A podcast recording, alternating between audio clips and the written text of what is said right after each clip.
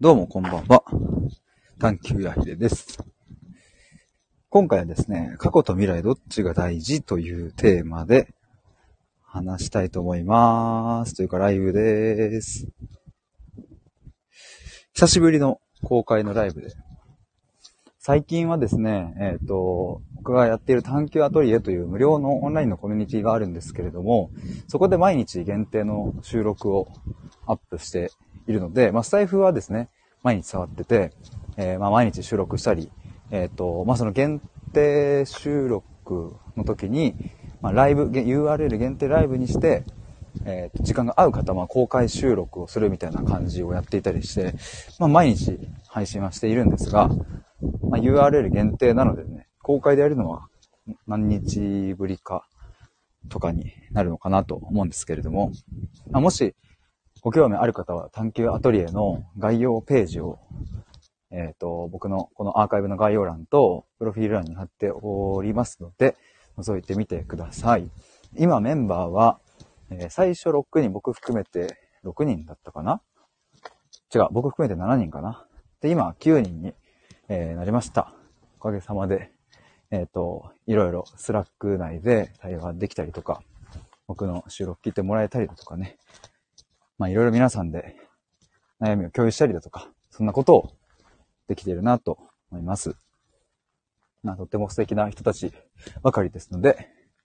えっ、と、いいなと思った方は、どうぞお気軽に申請をお願いします。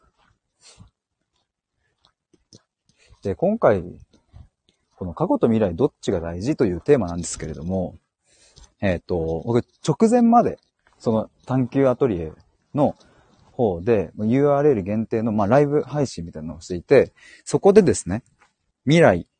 たまには未来にもう目を向けてみようみたいな感じで、まあ、これは僕に向けて自分で言っているんですけれども、そんなテーマで配信していました。まあ、というのも僕は結構その探求やって自分で言っているんですが、ついつい言葉の背景をこう深掘りしたり、えーその人の人生をこう深掘りしたりみたいなことが、まあやっぱこう、もう興味が湧いちゃって、えー好奇心のもとにこう聞いてしまうので、えーまあ自然と過去に目が向くことがやっぱ多いんですよね。だし、こう未来を、うん、考えるのも、あの、まあ、好きなんですけれども、やっぱりこの不確定要素がこの多い時代、変化の早い時代に、うん未来、読めない未来を、うんまあ、定めることってやっぱ難しいし、目標を立てること、計画をすることって難しいし、うんなかなかね、なんかこう、自分の中では、こう未来を計画して、それにこう、向かって頑張る、歩むみたいなことはあまりしっくりこなくって、まあ、それよりもこう、今どういうふうに選択していくか、みたいなことだったりするので、あまり考えてこなかったんですけども、でも、なんか未来についてちょっとこう、探求アトリエ内でライブ配信をしたところですね。なんかすげえ楽しいじゃんと思って、やっぱり改めて。で、今回のこの過去と未来どっちが大事っていうテーマになんか行き着きました。が、まあ前提としてね、そのどっちが大事かと言われるとどっちも大事なので、なんかその、設定してる、テーマ設定してる本人が何なんっていう話ですが、どっちが大事っていうのはまあ、どちらかといえばこっちっていう話になるのかなと、まあ思うし、まあ両方大事というのもあるのでね、まあ、ぜひぜひお気軽にコメントいただければと思います。まあどっちが大事というのは分かりやすくそういう風に書いた方がね、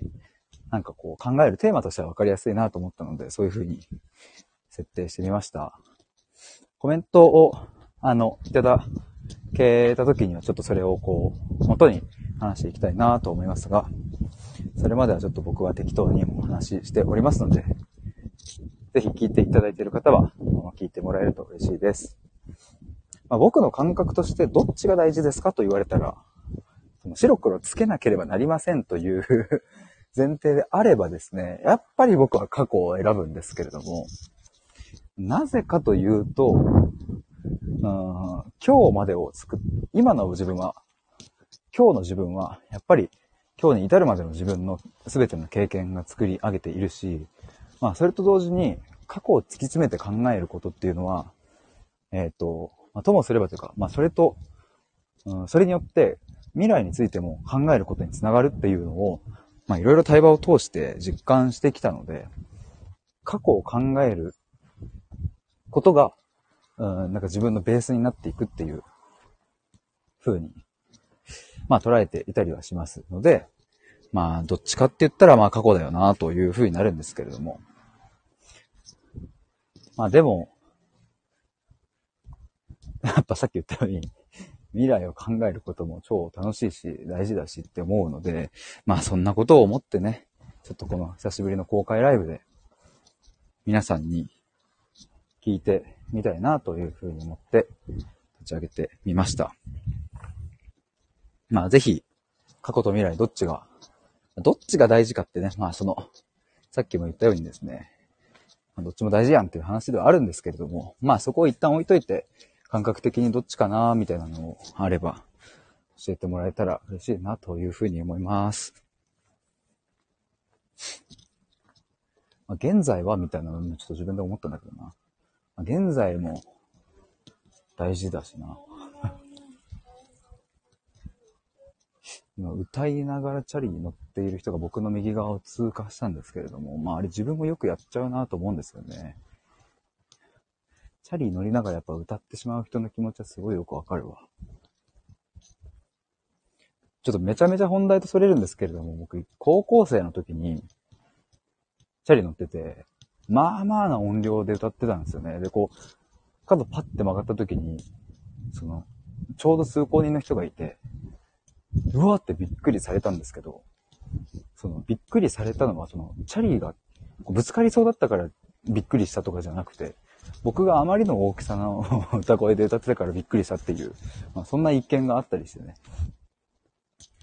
そんなでかい声で歌うみたいな感じで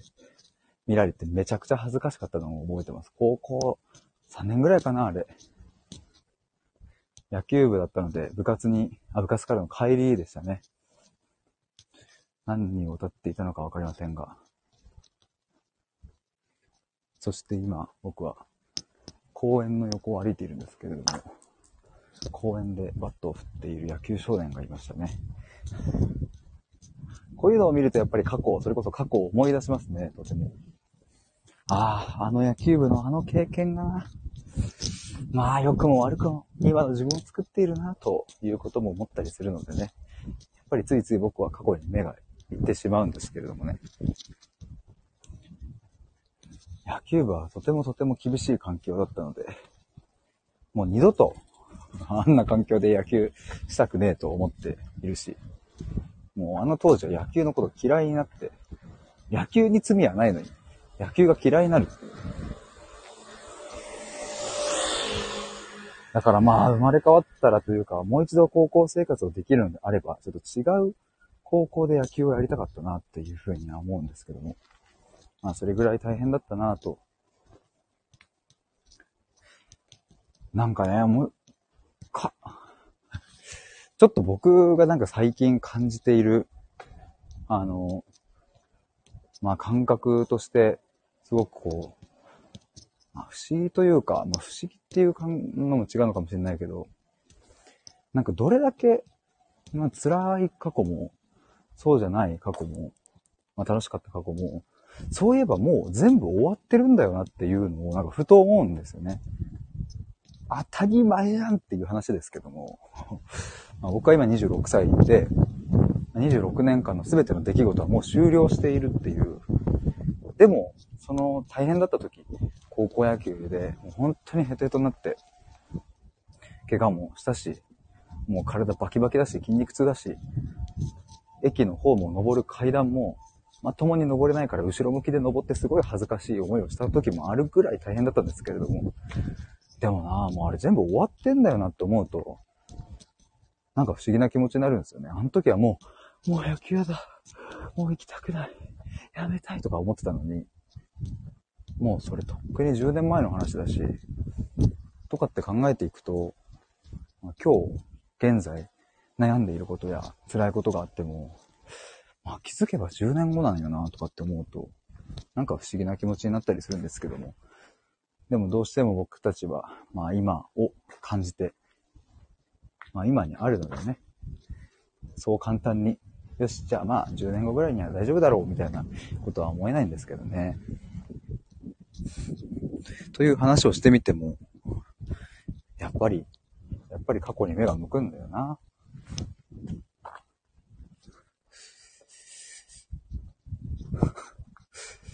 そうなんだよな。過去大好きなのかな。そんなこともなさそうだと思ってるんだけどな。さっきその、うん、探求アトリエって僕がやってるオンラインコミュニティの中で、えっ、ー、と、URL 限定配信をやったんですけれども、そこでね、こう、未来について考えてみたときに、僕はその、どっから考えようかなと思ったときに、最初に出てきたのは自分が死ぬ瞬間だったんですよね。どういうふうに自分は人生を終えたいだろうかみたいなことを、まあ、まず考えてみたわけですよね。まあ、そうすると、まあ、これもやっぱ過去の経験に紐づいて、まあ、去年僕の母親が亡くなったんですけども、その母ちゃんが亡くなる時の言葉がすごくやっぱ僕は鮮明に、こう強烈になんか僕の中に残っていて、それはもう私一人で死ねるから大丈夫っていう言葉だったんですけど、なんか本当にそれは印象深くて、なんか、あ、KT さん、ボンバイさんだ、こんにちは。夏の夜の公園にいます。僕も今、公園の脇を通っていたところです。風心地よいですよね。今ですね、ちょっと母親の話をちょっとしていたんですよ。そんなこと言われたんで、そうなんですよ。そんなことを言っていたんですよ、母親が。まあ、癌になってから、うんと、もう本当に、もう洗いざらい、こう、見たくないものをこう全部開けたので、本当にそこに至るまでは、まあ家族も母親自身も、むちゃくちゃ辛い時期もあったし、頭を抱えることもあったけれども、まあそれをやりきってやりきって、最後その病室でね、うんと、もうそういうふうに言っていたし、もう心配はないっていうふうに言っていたし、で、まあそれがね、こう、なんか取り繕ったもんじゃないっていうところまで分かったんですよね。なんか、僕らを心配させまいとして、強がって、もう私は大丈夫っていうふうに言ってるんじゃないっていうのも、もう、もう分かるんですよね。まあずっと僕は、えっ、ー、と、母のそばにいたので、あ、これは本当の声だなと思って、まあなんかそれがすごく心の中に残ってるんですよね。真実の言葉、そうなんですよ。あれはもう紛れもなくっていう感じでしたね。だからなんかこう僕もその自分がどういうふうに人生を終えたいかを考えたときに、まあ、未来のこと考えたときに、周りに人がいる、いてほしいとか、感謝されながらとかっていうことは出てこなくて、それよりもやっぱり、自分はこの人生で良かったとか、俺は俺で良かったんだとか、なんかたったその一言を感じられるかどうかかなというふうに思ったっていう話をさっきアトリエの中で限定配信の URL 限定配信をしてたんですけども、まあ、ほんとそれだなって自分で言ってて自分でこうなんか気づいたところがあって、だからもう大丈夫と。もう 俺はこれでよかった。俺はこの人生でよかった。そしてもう一つはありがとうっていうのを自分と、うん、まあ家族、まあ、将来出会うであろう奥さんや子供たち、うん、他にもかかってくれた人たちにありがとうっていうその一言を思えて、思えたらいいんだっていうことを、まあ先ほど気づいて、まあちょっとテンションが上がったのでそのまま公開ライブを今やっているんですけれども、まあそういう背景があってね、今回過去と未来どっちが大事っていう、うんと、そういう風にタイトルを決めたんですけれども。まあ結論両方大事だよねっていう話なんですが、でもやっぱね、あれは、すごく心に残ってるし。で、厳密に言うとですね、その最後病室でも言っていたんですけれども、うんと、その一、えー、最後入院する、うん、亡くなった病院に入院する前、えっ、ー、と、1、2週直前、入院する直前の2週間ぐらい前かな、に、まあ、僕が車を運転していて、まあ、その通院のために病院に行っていたんですけれども、まあそこで初めて言われたんですよね、この言葉は。どういう流れだったかは、あの、覚えてないんですが、まあ母ちゃんが、まあなんかの流れでね、なんか私はもう一人で死ねる気がするっていうのを、まあ言ったんですよね。で、その時僕もまあ運転してたから、まあ冷静にいたんですけれども、でも結構やっぱそれは衝撃で、まあというのも母親はまあ、予免宣告を受けて、まあ自分の命の期限を知らされた時から、まあずっと一緒に僕は寄り添ってきたけれども、なんかこの死ぬっていうことをこんなにも明確に自分で言葉にしたことはやっぱりなくって。もちろん途中途中で自分がいなくなった時の話とかを僕がね、二人きりで聞いたりとか、うんと自分のお墓はこういう風にしてほしいとか、そういう死んだ後の話を、うん、二人きりですることは、まあ何度かあったんですけども、母親の方から自分が死ぬっていうことを自分の口で言ったのはその時が初めてで、で、結構びっくりしたんですよね。いや、まさかこの母の口からそんな言葉が出てくるかと思って。っていうのが車の中での出来事だったんですけれども。あ、ガンちゃんこんばんは。満月。ありがとうございます。満月。この顔好きです、僕、この満月絵文字。むふふって感じの顔していますよね、満月。むふ満月ですよって感じの顔がですね、僕は好きで結構使います、これは。 Slack の時、 Slack の中とかでも。今ですね、なんか、あの、そう、あの、ちょっと聞いてってもらったかもしれませんが、そう、母ちゃんが最後に言った、僕に言った、その一人で死ねるから大丈夫っていう言葉を、どこで聞いたかみたいな話をしてたんですけども、そう、車で聞いたし、で、最後の病室でも言っていたし、で、まあ、なんかそれを本当にね、なんかその言葉だけじゃないってさっき僕言った、なんか取り繕ってるわけじゃなくて、本当にそういうふうに思ってるんだなって、まあ言われた時も分かったんですけども、それを象徴するようなというか、まあ、本当に最後亡くなる瞬間に、まあ、母親は、あの、僕たちを早く病室の外に出そうとしたんですよ。あれが本当にね、印象的というかもう忘れらんなくて。母ちゃん、母ちゃん、泣き泣きって。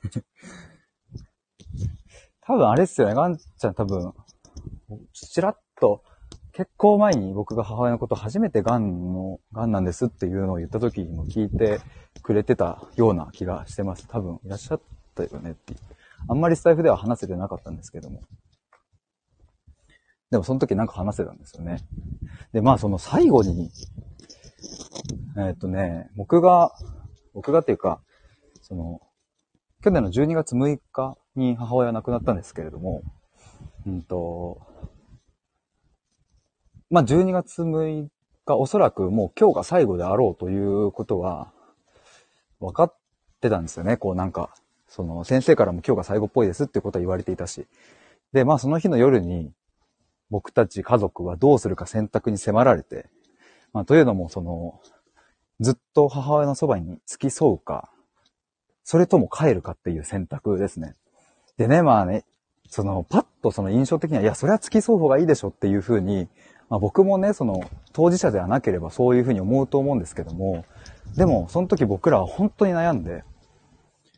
やっぱその、今日が最後であることはほぼほぼ間違いなさそうだけども、でも明日も生きるかもしれないってなった時に、ずっとそばにいられるのって、母親が側からしたらやっぱりこう、なんだろうな、それはそれで辛いと思うし、うん、そしてじゃあずっと付き添った結果明日も生きてますっていう話だったら、じゃあこれを僕らは次の日もその次の日もやることになるっていう、それはね、こうみんな仕事もあったり、僕らにも僕らの毎日があるから、なかなか大変だよなっていう風になった結果、まあ折り合いをつけたところですね。僕は男3兄弟なんですけれども、男3人、えっ、と、20歳の弟と僕と、まあ、30ぐらいの兄貴と、その3人は近くにホテルを取って、そこで泊まることにしようと。で、親父は、あの、病室に残るということになりました。で、まあその日の夜に、僕とまあ、男3兄弟が、じゃあ母ちゃんまたねと、明日、また来るから、朝来るから、またおはようって、まあ、家、言おうと。そういう風に言って、じゃあ病室を出ようとした時に、母親がですね、こう眉間にものすごいシワを寄せて、もう口をパクパクパクパクして何かをこう伝えてきたんですよね。で、まあその時はもう自分で声があんまりだ、あんまりというか出せなかったので、だし寝返りも打てない状態だったので、もう目と口の動きだけで何かを伝えてきたんですけども、その時初めて病室で危機迫るような表情をしてね、なんかこう、いや何かを言いたいんだけど、言ってるんだけど、何の言葉なのかわかんないって僕が自分の耳を母親の口元に近づけてみても、もうちょっと息が漏れるくらいだから、何を言ってんのかわかんないっていう、まあすっごいもどかしいんですけど、まあなんかね、まあ頑張れなのか何なのかを伝えてくれてることはもう間違いないから、まあありがとうって言ってまた明日ねって言って出たわけですよね、病室を。で、まあそっから徒歩5分ぐらいの近くにホテルを取ったので、まあ、チェックインしようと思って紙を書いていたら、もうその、もう本当に5分の経った時に父親から電話があって、携帯に。で、まあ病室に戻ってこいっていう風に、あ一言言われたので、ああ、亡くなったんだっていうのはまあその瞬間に察して、まあ僕ら男3人はですね、こう病室に戻っていったら、まあそこにもう母親はまあ亡くなっていて、まあ父親が一人でこう、まあそばにいて泣いてたっていう状況だったんですけれども、父親からそこで話を聞いたら、こう僕らが病室を出てった、そのすぐ、本当に数分後に、なんかまた様子がさらにおかしくなって、今度は父親に対して、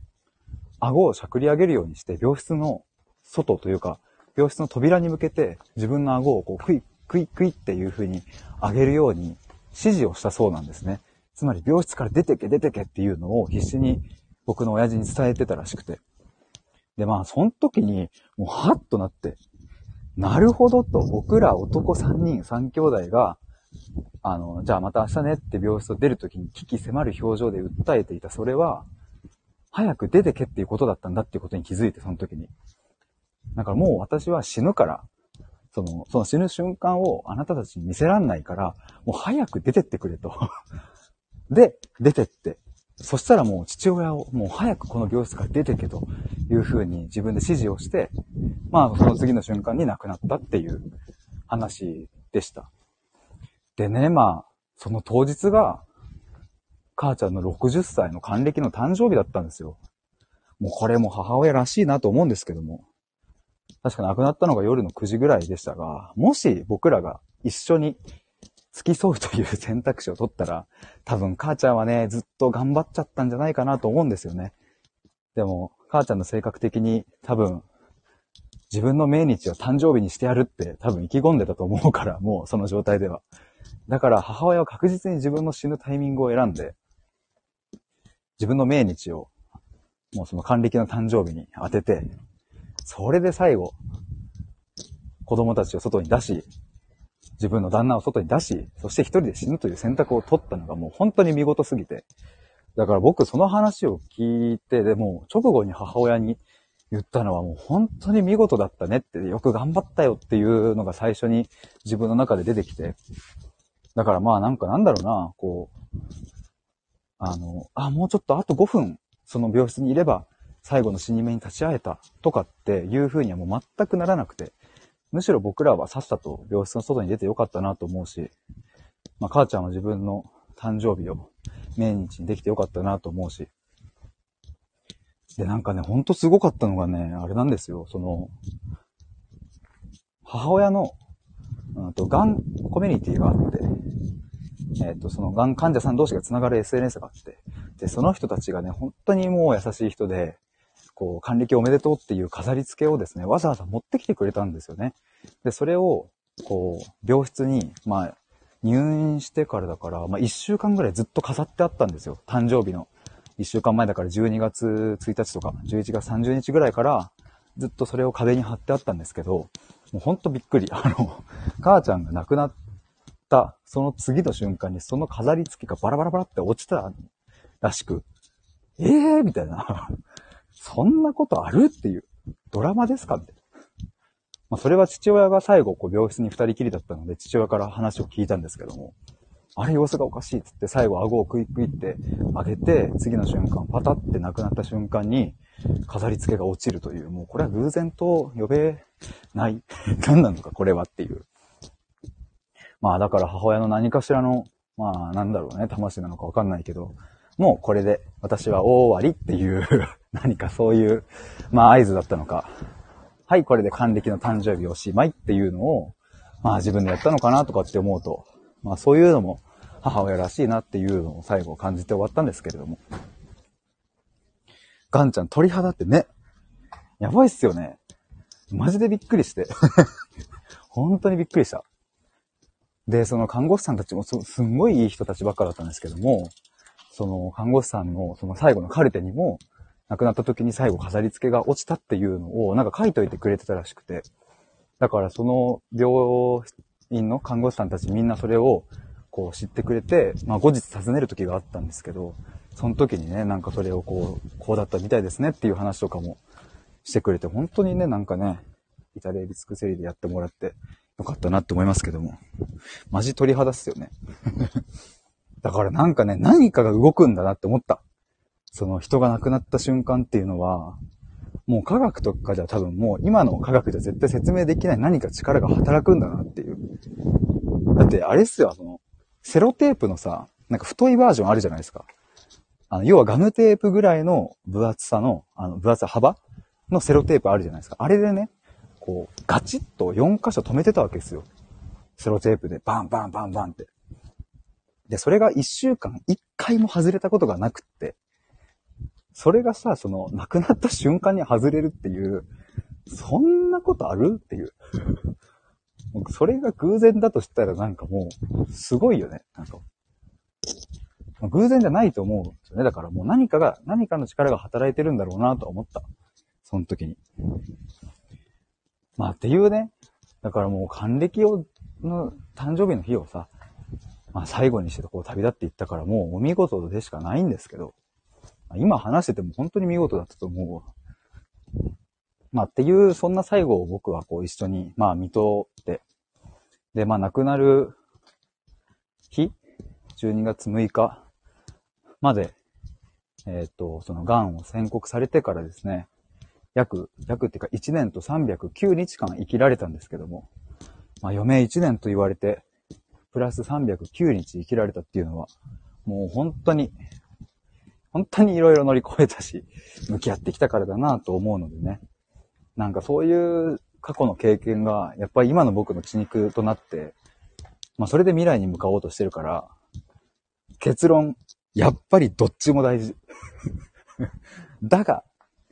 どちらかといえばやっぱり僕は過去度が大事かなっていう、ここの今回のタイトルに結びつけると、そんな話になりました。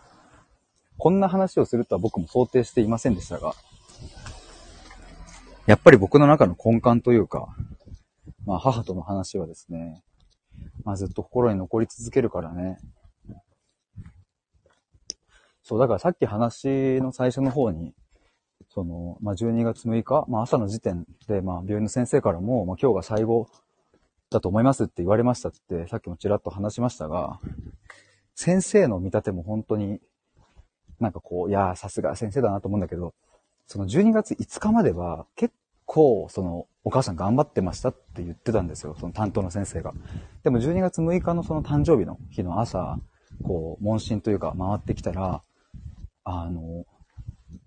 ふって気が抜けている感覚があります、僕はっていうのを先生が言ってたんですよね。だから、その、きっとお母さんも誕生日までは生きるんだっていうので気を張ってたと思うけど、おそらく誕生日を迎えられたから、あの、気が抜けている感じがして、まあそういうのもあって、まああと数値とかもね、いろいろ鑑みて、今日が最後の可能性は高いですっていうふうに言ってくれたんですよね。だからそういうふうに、こう、きちっと見立てて言ってくれたからこそ僕らは最後、そうやって悩めたし、残るのかどうか。で、残らないという選択肢を取れたし。うん、その先生のこう見立てや看護師さんたちの動きが本当にね、もう素晴らしすぎて、もう頭上がんないっすねっていう。本当に素晴らしかったな。あの、緩和ケア病棟っていう、その病棟に最後は行ったんですけども、まあそこで亡くなる方は結構多いので、看護師さんたちは多分おそらくですけども、うん、2日に一遍か3日に一遍のペースで患者さんたちが亡くなるのを見とってるんですよね。しかもそれが真夜中のケースもあれば早朝のケースもあって、いろんなパターンがあるので、本当に素晴らしい、いや素晴らしい、なんだろうな、大変な仕事だし、もう本当に頭上がんないというか、もうありがとうございますでしかないんですけども。確か12月4日だったかな。なんかその日たまたま天気が良くって、その、母ちゃんが泊まってた、入院してた病棟が12階なんですけども、なんかあの、屋上に出れますっていう風に提案してくれたんですね、とある看護師さんが。その、まあ、母はもう自分で歩けないし、車椅子も乗れないんですけども、そのベッドごと動かせるんで、そのベッドごと屋上に行っちゃいましょうかみたいなことを提案してくれて、で、そんなんできるんですねってなって、まあ、屋上に連れ出して、もう久しぶりの外の空気を母が吸った瞬間にも、ふわーっていう、なんつうの、もう気持ちいいっていう顔をして、で、あの時涙流してたかな。で、屋上でですね、僕と こうほんとね、思い出すとなんか、あの、なんだろうな、恥ずかしさのあまりちょっと笑っちゃう感じもあるんですけど、その僕と、その6個下の弟で、僕がウクレレを弾きながら、あの、オーシャンゼリーゼを歌うっていう もうマジ、ドラマかっていや、あれほんと最高だったな。しかも結構大きな声で。オーシャンゼリーゼと、あと、あと365日の紙飛行機、あの AKB48 のあの歌ほんといい。あとなんだっけな、もう一個。あれだ、平井大のスローイージー。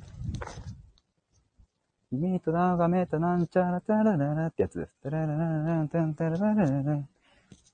ていうのを屋上でですね、僕と弟と、で、親父にスマホを持たせて撮影してもらって、で、母親はベッドに 横たわったまんま、屋上から外の景色を見ているっていう、もうそういうのもね、本当にもうありがとうって感じ、看護師さんたちがそういう粋な計らいというかね、提案をしてくれて、タイミングタイミングで。ガンちゃんすごいなと、すごい時差でなんか泣けてきましたっていう。いや、聞いてくださってありがとうございます、本当僕もちょっとこれ予期せぬ、こんな、今日、このタイトルでこの話をするとは思いませんでしたが、聞いてくださってる方がいるって思えるとなんかね、ついついね、ボンボンいろいろ出ちゃうんですけども。ね、病室でもいろいろウクレレをね、弾いてて、そういうのもね、心よく受け入れてくれたんですよね。僕がね、その、でも入院してからすぐはウクレレ持ってくのはなんかさすがにね、どんな病室かもわかんないから、あれだったんですけども、まあ、入院してから数日経って、あ、これウクレレ弾いてもよくないかってちょっとなってきて、まあ、とある日僕はウクレレを家から持ってって、まあ、お見舞い来たよって言って。で、その時も、あの、オーシャンゼリーゼのまあ伴奏だけですね。こう、ウクレレでね、ポロンポロンって弾いたらもう、マジで、その、ポロンって弾いた瞬間に母親がブワーって涙を流してて、わ、なんかね、音楽の持つ力はすごいなとかっていうのを、その時もね、実感してたんですよ。まあ、家で僕がよく弾いていたので、まあ、それをこう覚えていたのかね、まあ、そもそも音の音色、ウクレレの音色がまあ好きっていうのも母親があったので、まあ、何かをこう感じ取ったんだなと思うんですけれども、もうポロンって弾いた瞬間にブワーっと泣いてたので、わあよかったなと思って、ウクレレ弾けるようになっててよかったなと。そして12月6日の最後こう亡くなる日のお昼ぐらいに、これもう本当に看護師さんたちがもう本当にね、いい人たちで、皆さん超忙しくて、なんなら他のね、患者さんたちも、あの、いつナースコールが押されるかもわかんないっていう結構緊張感ある、まあ、職場でもあるんですけれども、それをね、なんとか、なんとか皆さんで工面して、えっ、ー、と、看護師さんたち、7、8人ぐらいかな、が同時に、母親の病室に来てくれて、で、サプライズの手紙をくれて、で、そこで僕がハッピーバースデーをこう、ウクレレ弾いてみんなで歌うみたいなのを、まあ、それもね、動画撮ったりしてもらったりっていうのを看護師さんたちにやってもらったんですよね。で、なんかそれを、そのサプライズの、あの、カードを母親に入って渡した時に、母親がもう、なんだろうな、あの、子供が、なんかそのおもちゃを渡された時に、うわーみたいな、もうあの顔をして、テンションがブワーって上がって、で、声は出ないし、ありがとうとも大きな声で言えないんだけど、もう顔と表情で、同じですね。顔の表情で、そのテンションが上がりきったのを、こう、うわーって表現してて、もうそれがたまらなくね、やっぱ印象的でしたね。ピロコさんものすごいタイミングで 聞きに来た気がする。ちょっと前から聞いてました。ありがとうございます。あの、この過去と未来どっちが大事というタイトルからは多分ね、全然想像がつかない母親が亡くなった時の話をしていますってい。僕もどうしてこういう話になったのかわかんないんですけども、気づいたら母親の話になってました。もう、いやでも、今はね、そのあれだったんですよ。その母親が最後、亡くなった時の、その、病室での話？を、あ、まあそうか、聞いてもらっていたのか。もしていたんですけども。あ、石油王さんこんばんは。どうもどうも、久しぶりです。ひろこさん、看護師さんたちのホスピタリティ、いや、ほんと半端ないです。だから僕、母親が亡くなってから、その、僕の中でね、やるって決めてたことがあって、もう、母親がお世話になった病院全部に、こう、挨拶で回ったんですよ。病院何箇所かなまあ、その最後に緩和ケア病棟のスタッフさんたちとかもそうだし、まあ、あとは、えっ、ー、と、母親がですね、美容院に行ってて、で、美容院にも僕行って、まあ、お菓子と手紙をちょっと持ってってとかっていうのを、合計何箇所自宅近くのカフェのおじいちゃんとかにも 持ってったりしたりしたから、1、2、3、4、ん ?1、2、3、4、5、6箇所ぐらいかな。まあ弟を連れてった時もあるんですけれども。なんかね、その時にね、で、緩和ケア病棟のスタッフさんたちに後日、えっ、ー、と、まあ母親が好きだったその崎陽軒でねえや。えっ、ー、と、小川県だ。小川県のレーズンサンドイッチをですね、あの、持ってったんですけども、そこで最後、看護師さんの、まあ、トップの市長さんと、あと、最後担当してくださってた先生がこう、出てきてくれて、まあ、僕と弟とその、お相手二人4人で、まあ、最後こんな感じだったんですっていうのをもう話してて、まあ、感謝の気持ちをもう存分に伝えたんですけれども、もうね、もう、も、なんかもう、伝、もっと伝えたいっていうかもう、本当に、もうあの人たちがいなかったらこの最後はないって本気で思うから、僕も2枚、3枚ぐらいかな手紙を書いて、その時はその、市長さんにお渡しして、まあちょっとこれ皆さんで、皆さんにですっていう、その、看護師さんたちへですっていうふうにお渡ししたので、まあそこの手紙にですね、僕の気持ちはしたためたんですけれども、そこで書い、なんあの、あ、でも緩和ケア病棟で過ごした、まあ約2週間はもう、家族にとっての宝物になりましたっていうのを最後僕が手紙に書いたので、もう本当に、まあそれで少しでもこう、なんか看護師さんたちが、あ、よかったって思ってくれたら嬉しいなと思って、まあ書いたんですけども、コロナ前まではですね、その、そこで亡くなった人たち、まあ遺族が看護師さんたちとちょっとこう対話をするとか、ちょっとこう遺族の会みたいな感じで、そういうイベント的なのもあったみたいなんですけれども、もうコロナになってからはそういうのもできないし、じっくり話すこともできないから、まあ、すっげえもどかしくてね。本当だったら僕はその、母親の担当の看護師さん、まあ、リーダー的な、その病室ごとにいるんですけれども、その看護師さんとかにも直接会って、もうありがとうございましたっていうふうに、本当は伝えたかったんですけれども、まあコロナの事情もあるし、そもそも病院にも、本当は入っちゃいけないところ無理やり入れてもらったりもしてて、だからまあ、そういうのもいろいろ考えると、まあ市長さんとその先生に最後お手紙とお菓子を渡せたからよかったんですけども。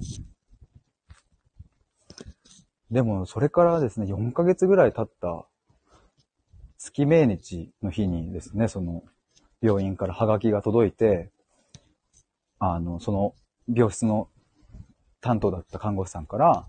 本当にお疲れ様でしたってまだ、あのね、4ヶ月しか経ってないけど、私もあの病室を担当できて、お母さんの最後を見届けられて、本当に素敵な時間を過ごせましたっていうハガキをポンってこうくださって、もう本当にきめ細やかな、その4ヶ月後っていうのがもう絶妙すぎて まあ1ヶ月後とかだとね、まだこう、てんやわんやしてるし、四十九日とかも終わってない。まあそこら辺はもうさすがに病院だしね、分かってくれてるとは思うんですけれども、まあ、四十九日が終わって、まあ、ようやくこう落ち着いてきた日々っていう時に、こう、一枚ハガキを送ってくれてね、いや、マジで、マジでありがとうだわっていう。いや、マジで本当に飲みに来てえな。その看護師さんたちと。飲みに行っていろいろ話したいな。なんか。どうしてこの仕事してるんですかとかめっちゃ聞きたいし。つい、やっぱ、やっぱ過去が気になる。だってさ、その、3日に一遍とかに人が亡くなる現場に立ち会われてる人って、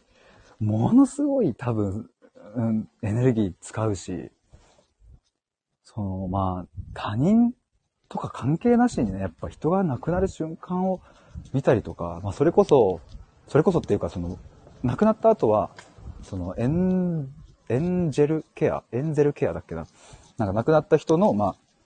最後、洋服を着せたりとか、あとお化粧をしたりとかっていうのを全部看護師さんたちがやってくれるんですけども、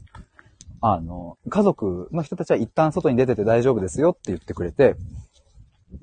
まあ多分ね、その、最後は、その、服も脱がさなきゃいけないし、まあ、母親もね、幸せな最後を迎えられたとはいえ、もう自分でこう、もう、あの、排泄もできなければ食事も取れないし、まあおそらくその体は結構変わり果ててる状態だったりもしたし、お腹にパンパンにこう腹水って言ってこう水が溜まっちゃっていたので、まあもう多分生で見ると、すごくこう、多分家族、身内はね、もううわって苦しいってなるから、そういうの全部看護師さんたちが、二人がかりだったかな。もう全部そのお化粧もしてくれて、もう綺麗に、本当にもうにっこり笑ってるみたいな感じでしたね、その化粧が終わった後は。化粧もしてくれたし、あともう元々準備していた洋服にも全部綺麗に着替えさせてくれて、で、最後、まあ少し一緒に時間を過ごして、あの、車を呼んで、えっ、ー、と、まあ遺体を、こう自宅近くの、その安置所に、こう、まあ搬送してもらうみたいな感じだったんですけども、すげえよなっていう、僕はあの仕事は絶対できないわっていう思った。だから本当に、あの、看護師さんたちにはマジで感謝してるし、でも心強かったなとかとも思うし、最後亡くなってからやっぱどうしてもね、家族はあたふたしちゃうから、でもそんな時に看護師さんがもうマジでキリッとして、あの、本当に立派な最後でしたねっていう風に、まあ声をかけてくれて、で、じゃあこの後はこういう風に段取りするんで、今ゆっくりしててくださいっていう風に言ってくれて、まあ僕らは、てんやわんやだったけども、焦ることなくみたいな。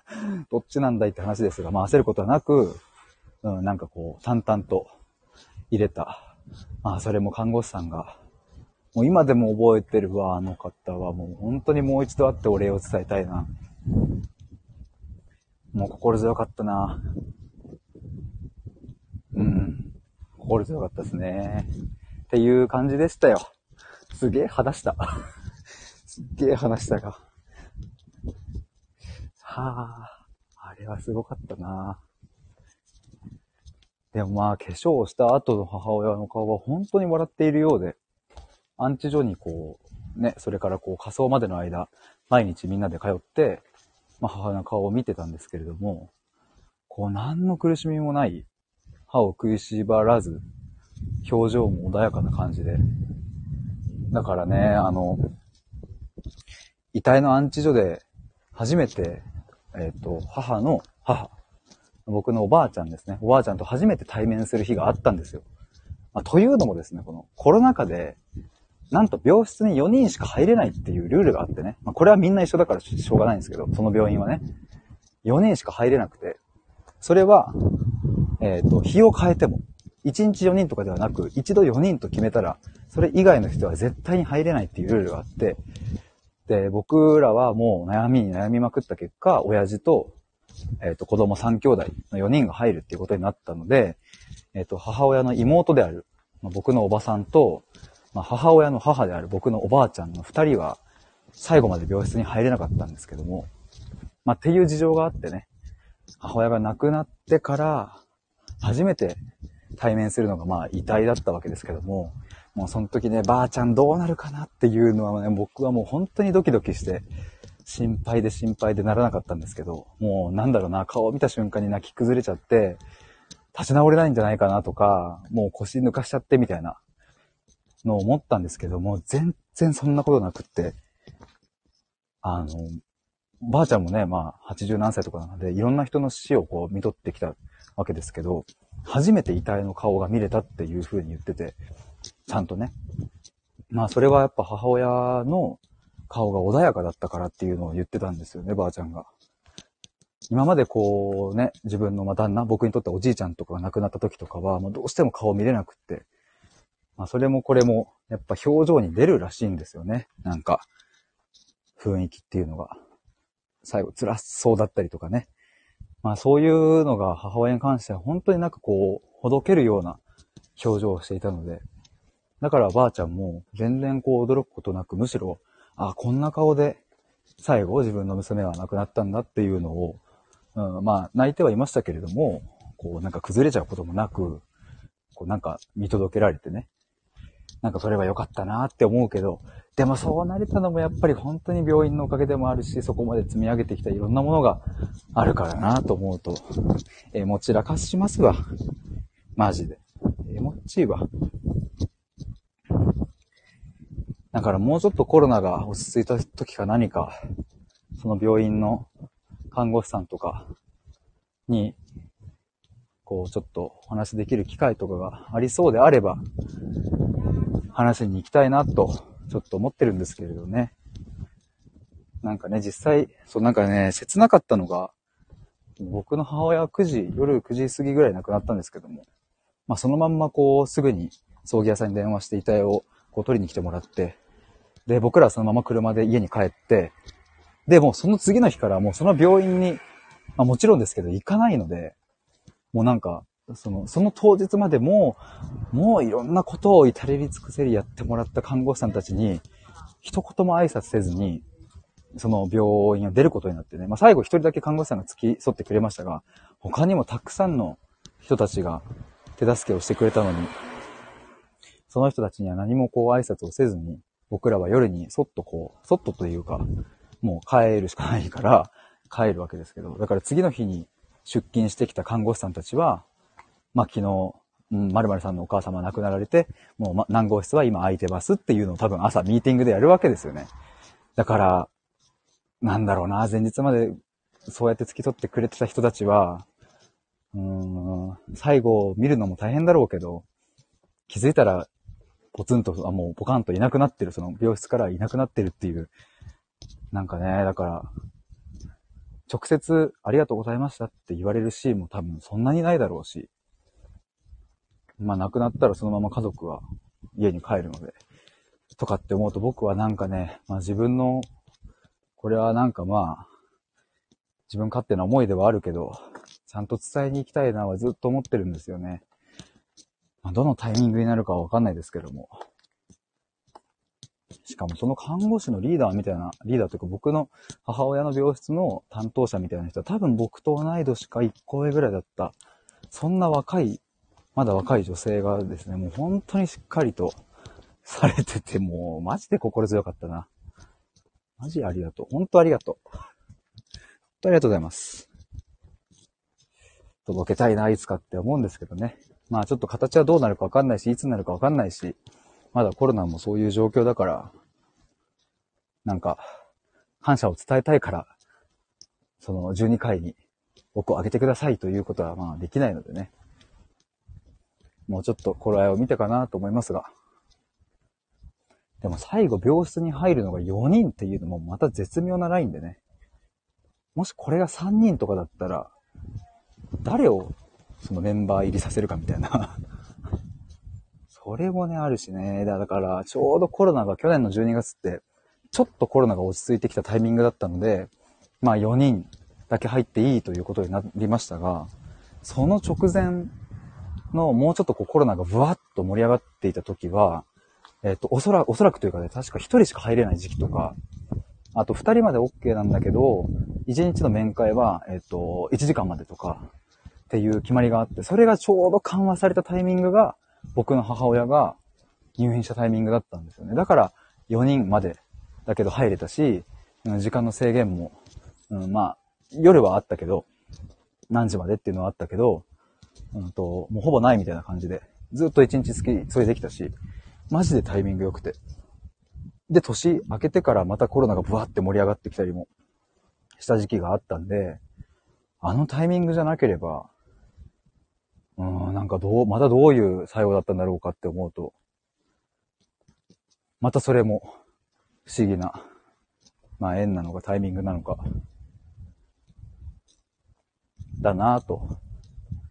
だからまあ、ばあちゃんと僕のおばは、おばさんは、最後まで母親と対面で会うことはできなかったけど、まあ、ズームで顔を合わせられたし、まあ今思えばばあちゃんも病室まで来ないでよかったのかなとも思うし、まあその一つ一つがなんかうまく噛み合って、最後を迎えられたなと思うので、まあ全部良かったんですけどね。わず、ちょっとなんかあれだな、なんか、やっぱ出来事はいろいろあったので、ちょっとこれまとめたいな。なんか、今、今何月 ?6 月だから、まあ半年ちょっと経って、なんかまあ自分もこう話していると思い出すこともあるし、あるけど、これってちゃんとこう自分で残したり言葉として置いとかないと、まあ、時間が経てば忘れていくものだったりもすると思うからね、細かい出来事とかは。これはちょっと残したいなというふうに思いましたね。将来のためにもというか、自分のためなのかわかんないですけれど。最後、その、まあ、僕のおばが、まあ、病室に入れないから、入れないけど、やっぱりお姉ちゃんの誕生日は祝いたい、還暦の誕生日は祝いたいっていうことで、真っ赤な花還暦なのでね、花のブーケみたいなものと、まあ、手紙を、と、あとケーキを持ってきてくれて、で、僕が病院の1階まで取りに行って、じゃあこれ母ちゃんに持ってくねって言って、また12階に上がったんですけど、まあ、その時にね、こう手紙も一緒に渡してっておばさんに言われたんですけど、ちょっと待てよと。渡すことはできるけど、自分で読んだらって僕がそこで言って、まあ、というのもその Zoom で繋いでね、顔を合わせて、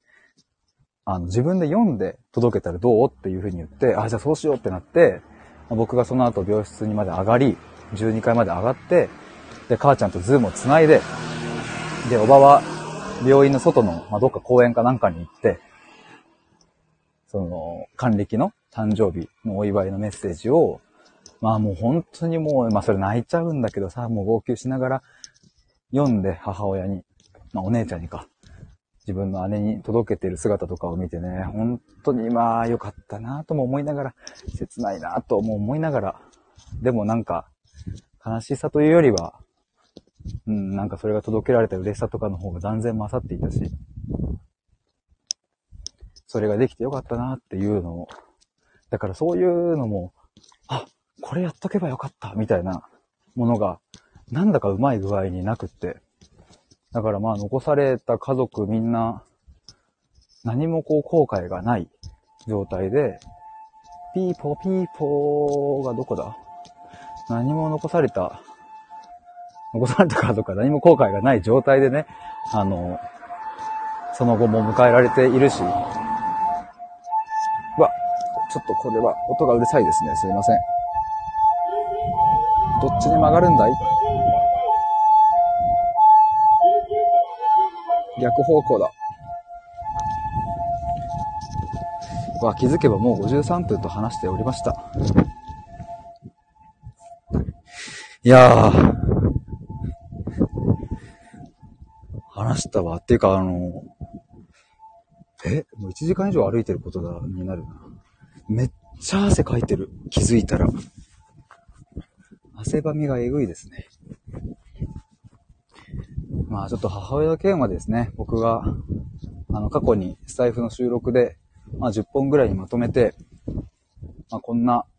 2年弱を過ごしましたみたいなものは話しましたが、それは2月6日に収録したものなので、まあ亡くなってから2ヶ月後ですね。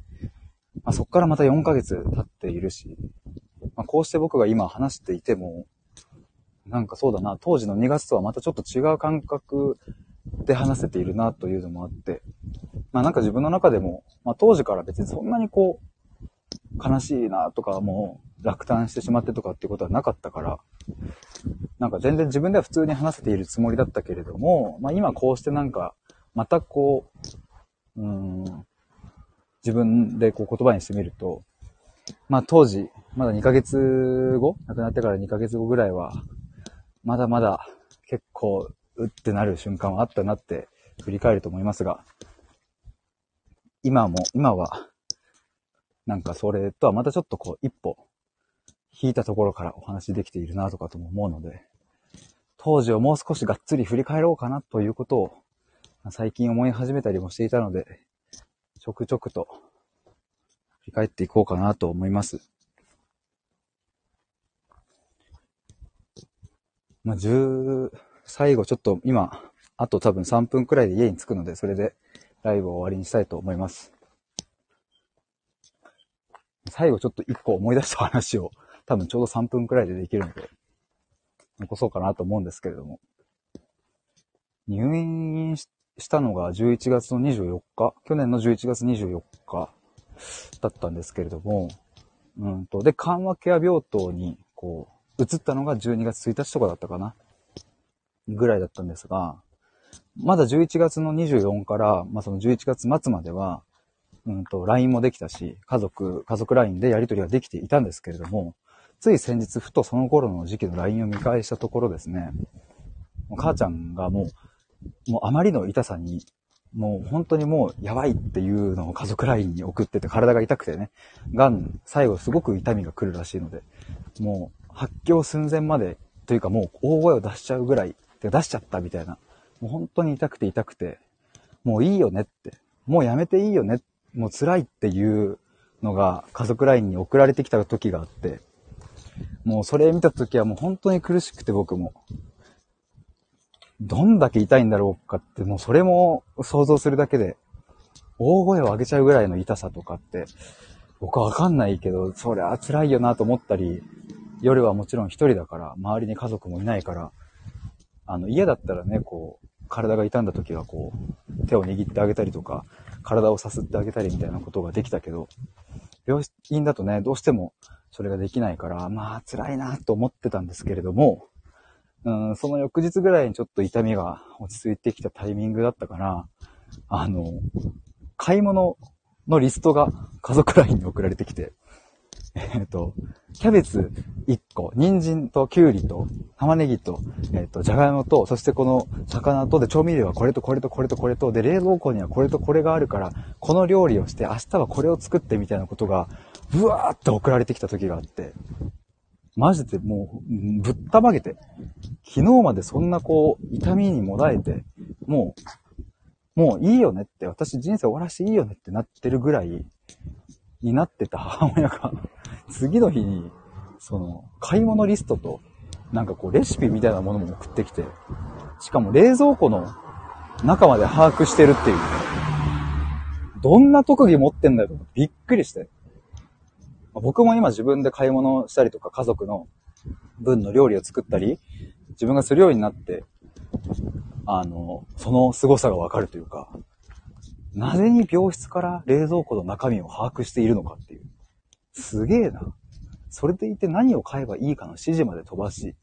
何を食べるかっていう指示まで飛ばしてくるっていう。とんでもねえ母親だなと思いましたね、その時は。っていうエピソードでございました。もうあれはすごかったな。なんでそんなことできるんだろうっていう。まあでもなんかそういうのもね、一つ一つ、もう、まあその時に僕は、ああ、これは母親の愛だったんだなっていうのを噛み締めながら言いましたね、その時は。まあで、その日かその後ぐらいに、なんかもうそろそろ LINE も打てない、携帯も触れないぐらいのタイミングで急にお昼の12時ぐらいに僕のスマホの携帯が鳴って、母親から電話がかかってきて、何事かと思って出たら、母親がもう、かすかな声なんですけど、お腹すいたっていう風に言って、あ、そうなのっていう。プリンが食べたいっていうのを、まあ、多分看護師さんの力を借りて LINE から電話してきたんですけども、それをね、もう振り絞るようにお腹すいた。プリン食べたい。買ってきてってシャトレーゼのが食べたいっていうことで、えシャトレーゼのプリンを買ってったりもして、まあ、なんかそういうのもろもろですね、なんかこう、家族ライン、当時の家族ラインを振り返るとも、激動も激動で目まぐるしくもう動いていったので、っていうのを、まあなんかそろそろ振り返ってまとめながら、なんかまた家族の振り返りの機会にしたりとか、まあ、自分が何か人に伝える時の材料にしたりとか、っていうのをちょっとやっていこうかなと思います。多分3分って言ったのに5分ぐらい経って今ちょうど1時間が経ちました。皆さんすんません。ありがとうございました。最後まで聞いてくださって。KT さん、ガンちゃん、ピロコさん、関陽さん、どうもありがとうございます。他にも聞いてくださった方、皆さんありがとうございました。ベロベロに汗かいた。汗はベロベロとは言いませんよね。酒ですね、ベロベロは。ダクダクです、汗が。もう。はい。ということで、過去と未来どっちが大事っていうタイトルは、これアーカイブに残すときはちょっとそうだな。変えた方がいい、良さそうですね。大半この母親との話をしていたので、タイムスタンプも預けたいが、ちょっと1時間かめんどくさくなり。ということで以上になります。皆さんありがとうございました。お疲れ様でした。バイバイ。おやすみなさい。